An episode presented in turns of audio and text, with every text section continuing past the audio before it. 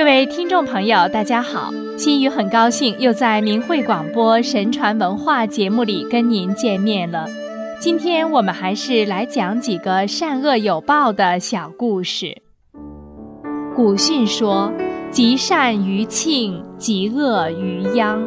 做善降祥，做不善降殃。”古人深信因果，对于天地神明都是心存敬畏。认为行善去恶是本分内的事，然而有的人却说，那个人行善却没见到好的际遇，那个人作恶却也没见其得祸，因此心生疑义，怀疑善恶报应。这是因为他们不知道报应有早有迟，是必然的。一般说来，早报较轻，迟报从重。一切都在天理的安排之中。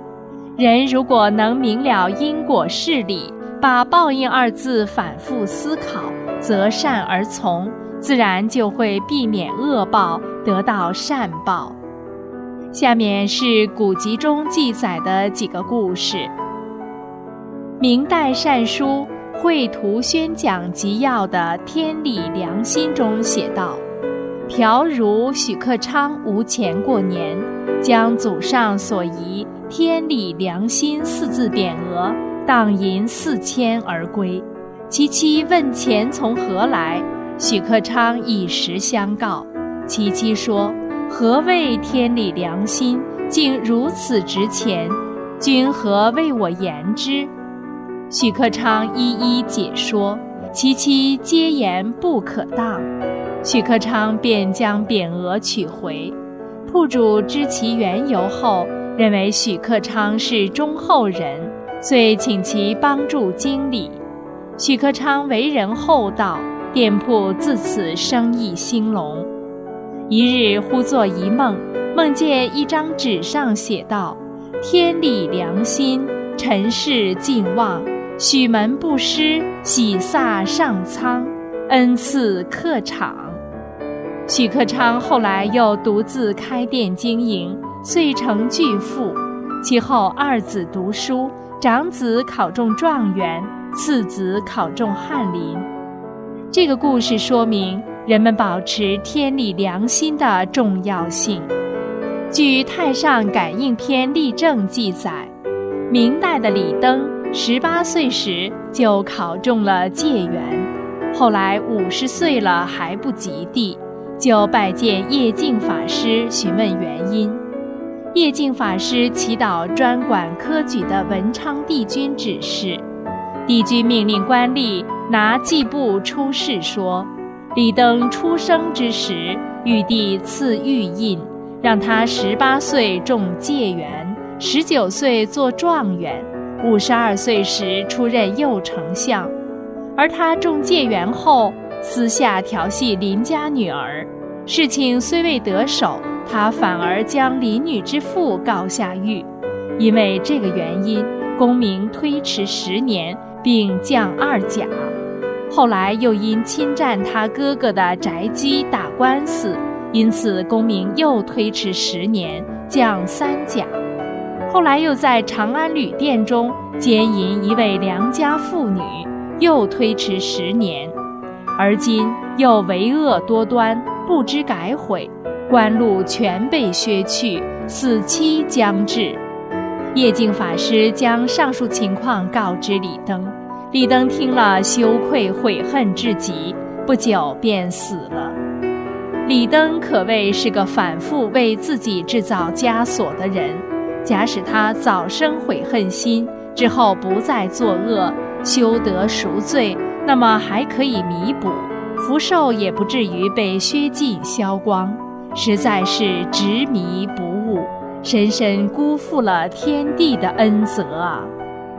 明末清初著名理学家、教育家朱柏庐，一生好道扬善，力品端方，生平不欺一人，不狂一语。《黎明记起》这篇家训就是他做的。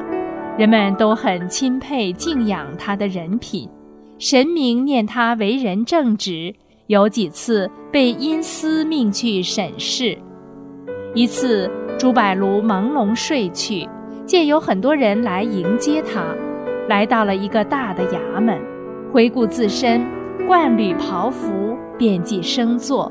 这时看到一个被勾到的人的食神，却是原来认识的一位老乡，知他原来曾敬奉神佛，礼诵过经文，然而后来弃善从恶，造业很多，又无善事可补。按明律，注定转世投入狗胎，变为畜类。朱柏庐见了，心中不忍，便问道：“汝向习经典，还记得吗？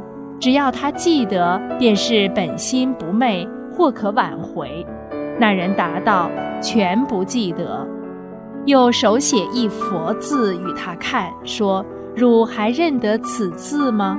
答曰：“不识得。”又道：“你持诵的经典，难道也忘记了？”答道：“不知。”只得叫左右把张狗皮披在他身上。只见那人向地一滚，已变了狗形，摇头摆尾而去。醒来心下气然。到了天明，即叫人到那家去打听，回说其人已于半夜疾病而死，为之叹息不已。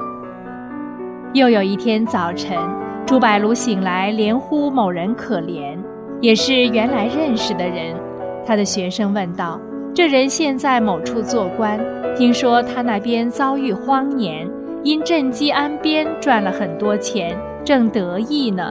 您为何说他可怜？”朱柏庐道：“正为这件事儿，不久就有灭门之祸了。”学生问道：“何至于此？”朱柏庐说。你想，百姓遭了凶荒，流离困苦，朝廷令发米赈济，那地方官实心奉行，一家数口多领一斗两斗的米，就多延了三日五日的命，便可不致饿死。今乃蛮心昧己，只顾自身，该给两口米的克扣了一口，该给一时粟的克落他五斗。设场施粥，逼迫大户捐米捐银，开销公用。粥中或入冷水石灰，又限定一人一碗。还有到迟了吃不着的，白白的赶来忍饿，倒弄得死者无数。官府漠不关心，只愿死者多，食者少，便可多落几担米，多赚几万银。这罪孽哪得不重？昨梦呈到一宗案卷，明官叫我判定画押，上奏天曹。我细阅卷宗，乃是亲盗镇米的官吏罪案，罪之轻重，照他亲盗多寡为定。轻者暴死，重者灭门，贬入地狱中，转世为牛马，为猪狗。今某之罪，正犯极重一条。亲有帮办分着的，罪亦不免，不久就要勾到，故我深为叹息。地府有副对联，上联云：“阳间三世，伤天害理皆由你。”下联云：“阴曹地府，古往今来放过谁？”横批是：“你可来了。”我恐某人的一家就有凶信到了。果然，隔了月余，传得信来，说某人何家染了十疫，父子四五口不上数日相继而亡。学生试探朱柏庐的话，果然一毫不差。自古以来，善恶有报是天理，鼓吹无神论的中共，是从人性的最根本处破坏人们的正信，使得今天的人。因为不相信神佛的存在而不计后果的行恶，结果必然逃脱不了恶报的天惩。所以，只有回归天理、道德、良知，个人和社会才会有光明美好的未来，才是明智者的选择。好了，听众朋友，今天的节目时间又到了，心语感谢您的收听。我们下次时间再见。